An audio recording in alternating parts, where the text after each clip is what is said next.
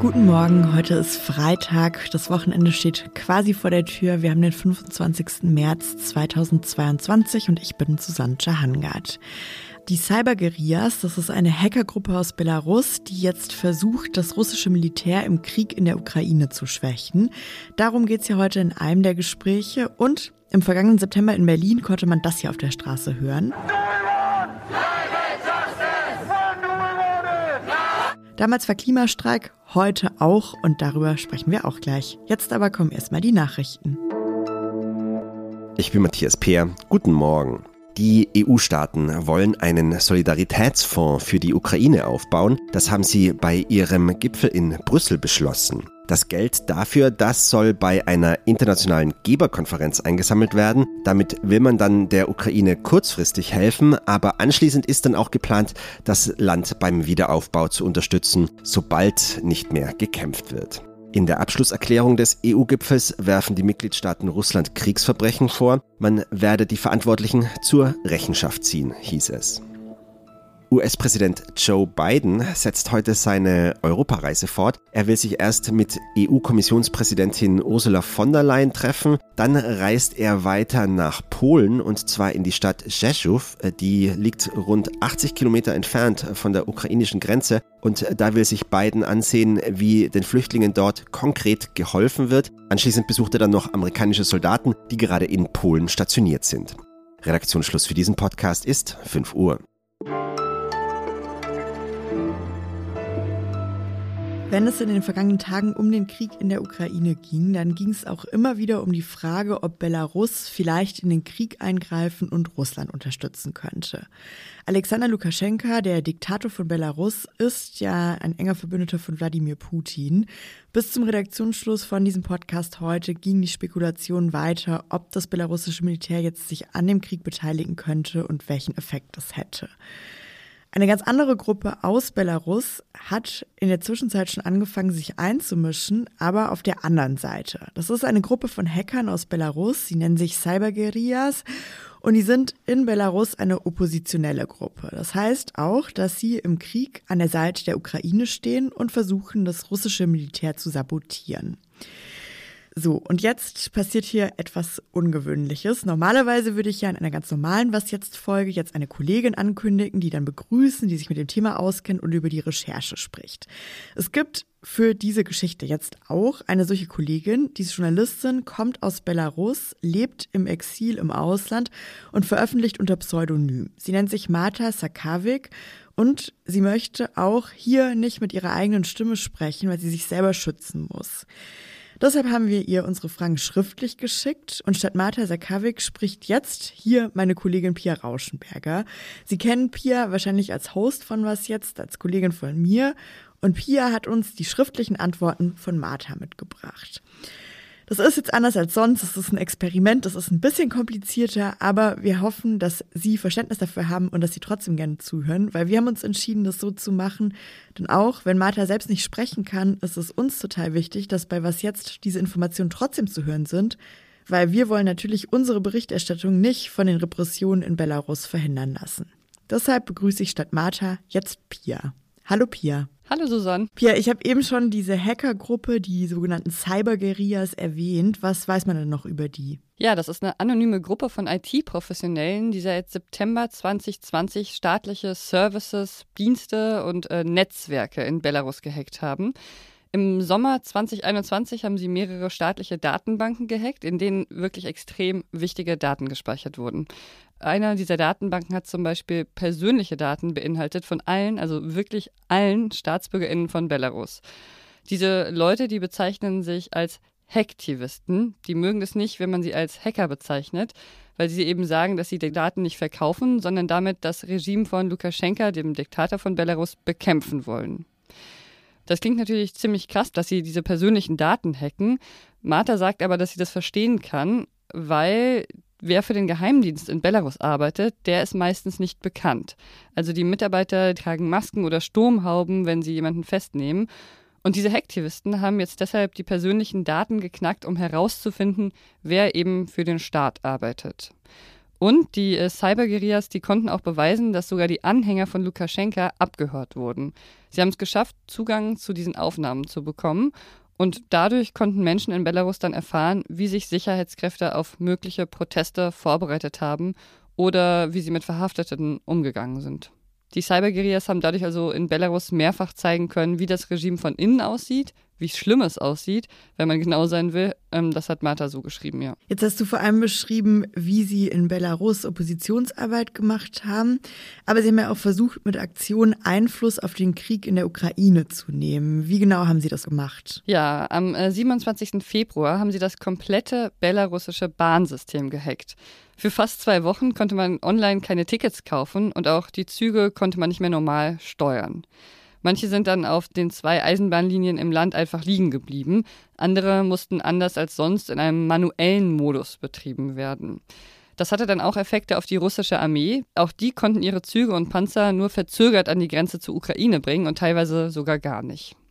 Die äh, Cyberguerillas sind übrigens nicht die einzigen gewesen, die in Belarus versucht haben, das russische Militär zu sabotieren. Es gab da auch immer wieder Aktionen von Partisanen. Die arbeiten nicht digital, sondern haben direkt die Infrastruktur beschädigt, damit das russische Militär nicht wie geplant vorankam.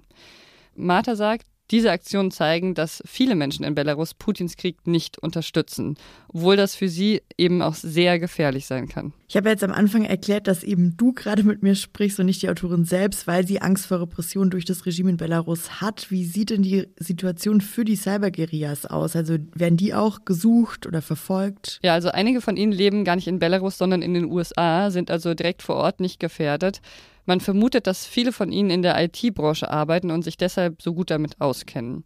Man weiß aber nicht genau, wie viele das sind. Sie nennen immer unterschiedliche Zahlen, sprechen manchmal von 15, dann wieder von 25 Menschen, die für sie arbeiten oder ihnen freiwillig helfen. Es gibt auch eine öffentliche Vertreterin, Juliana heißt die, und sie hat Martha gesagt, die Cyberguerillas könnten sich jetzt im Ausland einfach ausruhen, dort ein gutes, komfortables Leben führen. Die arbeiten ja auch alle als ITler, damit kann man ja auch gut Geld verdienen und müssten sich nicht weiter mit dem Diktator in Belarus beschäftigen. Aber sie hätten sich eben entschieden, diese Verantwortung auch zu übernehmen, ihrem Land zu helfen und weiter für einen Rechtsstaat dort zu kämpfen. Ihnen geht es auch nicht einfach nur um Belarus, sondern um alle Demokratien weltweit. Wenn man eine demokratische Welt wolle, dürfe man nicht aufhören, die einzelnen Diktatoren zu bekämpfen. Für Menschen in Belarus kann es schon gefährlich sein, die Cyberguerillas überhaupt zu kennen. Das hat Martha auch berichtet. Manche seien deshalb verhaftet worden. Man dürfe ihren Einfluss nicht überschätzen, hat Martha geschrieben, aber eben auch nicht unterschätzen. Ja, vielen Dank dir, Pia. Gerne. Und der Dank gebührt natürlich vor allem Martha Sakavik.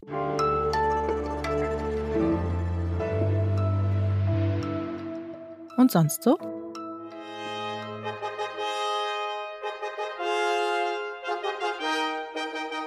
Das hier ist die festliche Ouvertüre von Schostakowitsch, gespielt von der Neuen Philharmonie Westfalen. Aber die spielen es nicht einfach so, sondern als Zeichen gegen den Klimawandel.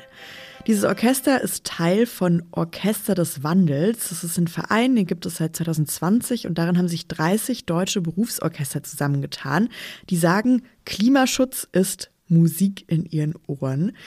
Das habe nicht ich mir ausgedacht, das ist tatsächlich das Motto von diesem Verein.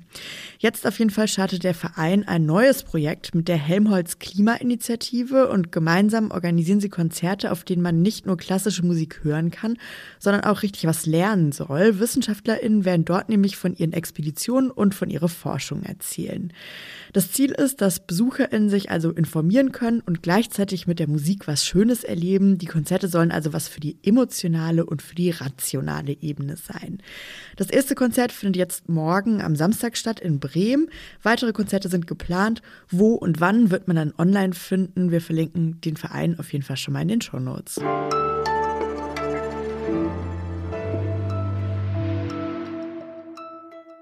Heute findet der zehnte globale Klimastreik statt. Das heißt, in vielen Städten auf der ganzen Welt gehen dann wieder Menschen auf die Straße und demonstrieren für Klima- und Umweltschutz.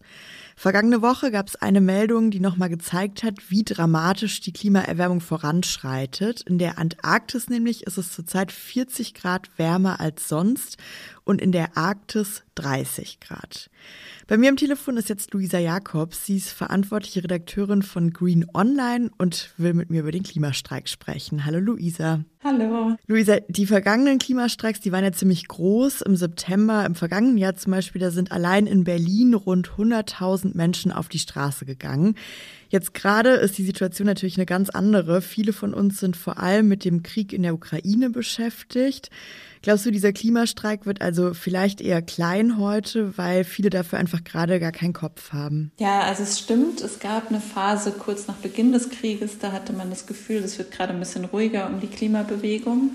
Und es ist ja auch so, dass der Krieg in der Ukraine alle beschäftigt. Man merkt auch, dass äh, viele Klimaaktivistinnen, zumindest beobachte ich das in den sozialen Netzwerken, dass sie sich engagieren für geflüchtete Ukrainerinnen und Ukrainer und eben zum Frieden aufrufen, aber auch daran erinnern, dass unsere Abhängigkeit von Russland und eine klimagerechte Welt, so wie Sie das nennen, eben eng zusammenhängen.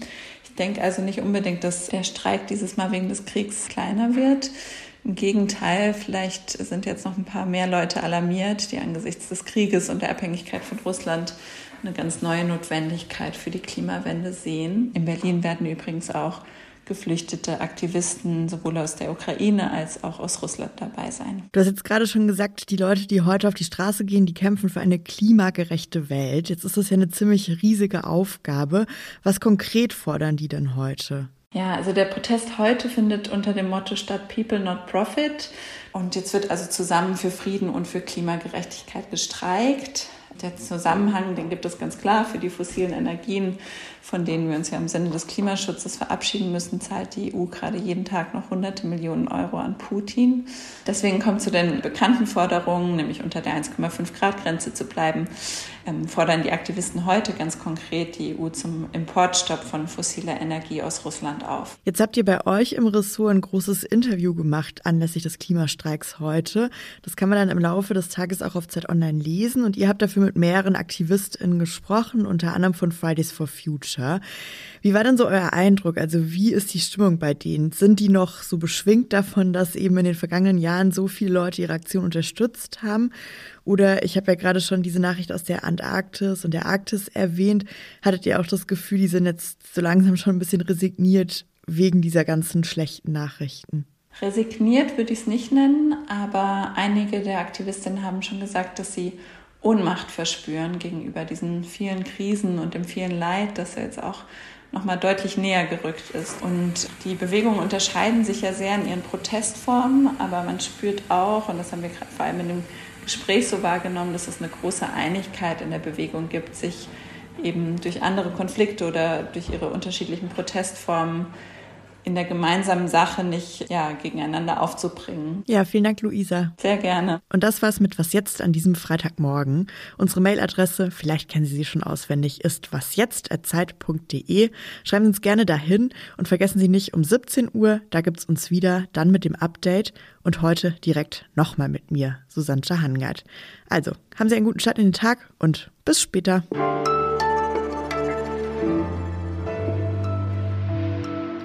Weiß nur noch, dass ich sehr gerührt war von so einer, ähm, äh, von so einer Truppe von Omas und Opas. Die sind gar nicht gelaufen, aber die standen am Rand so dabei und haben ihre Schilder hochgehalten.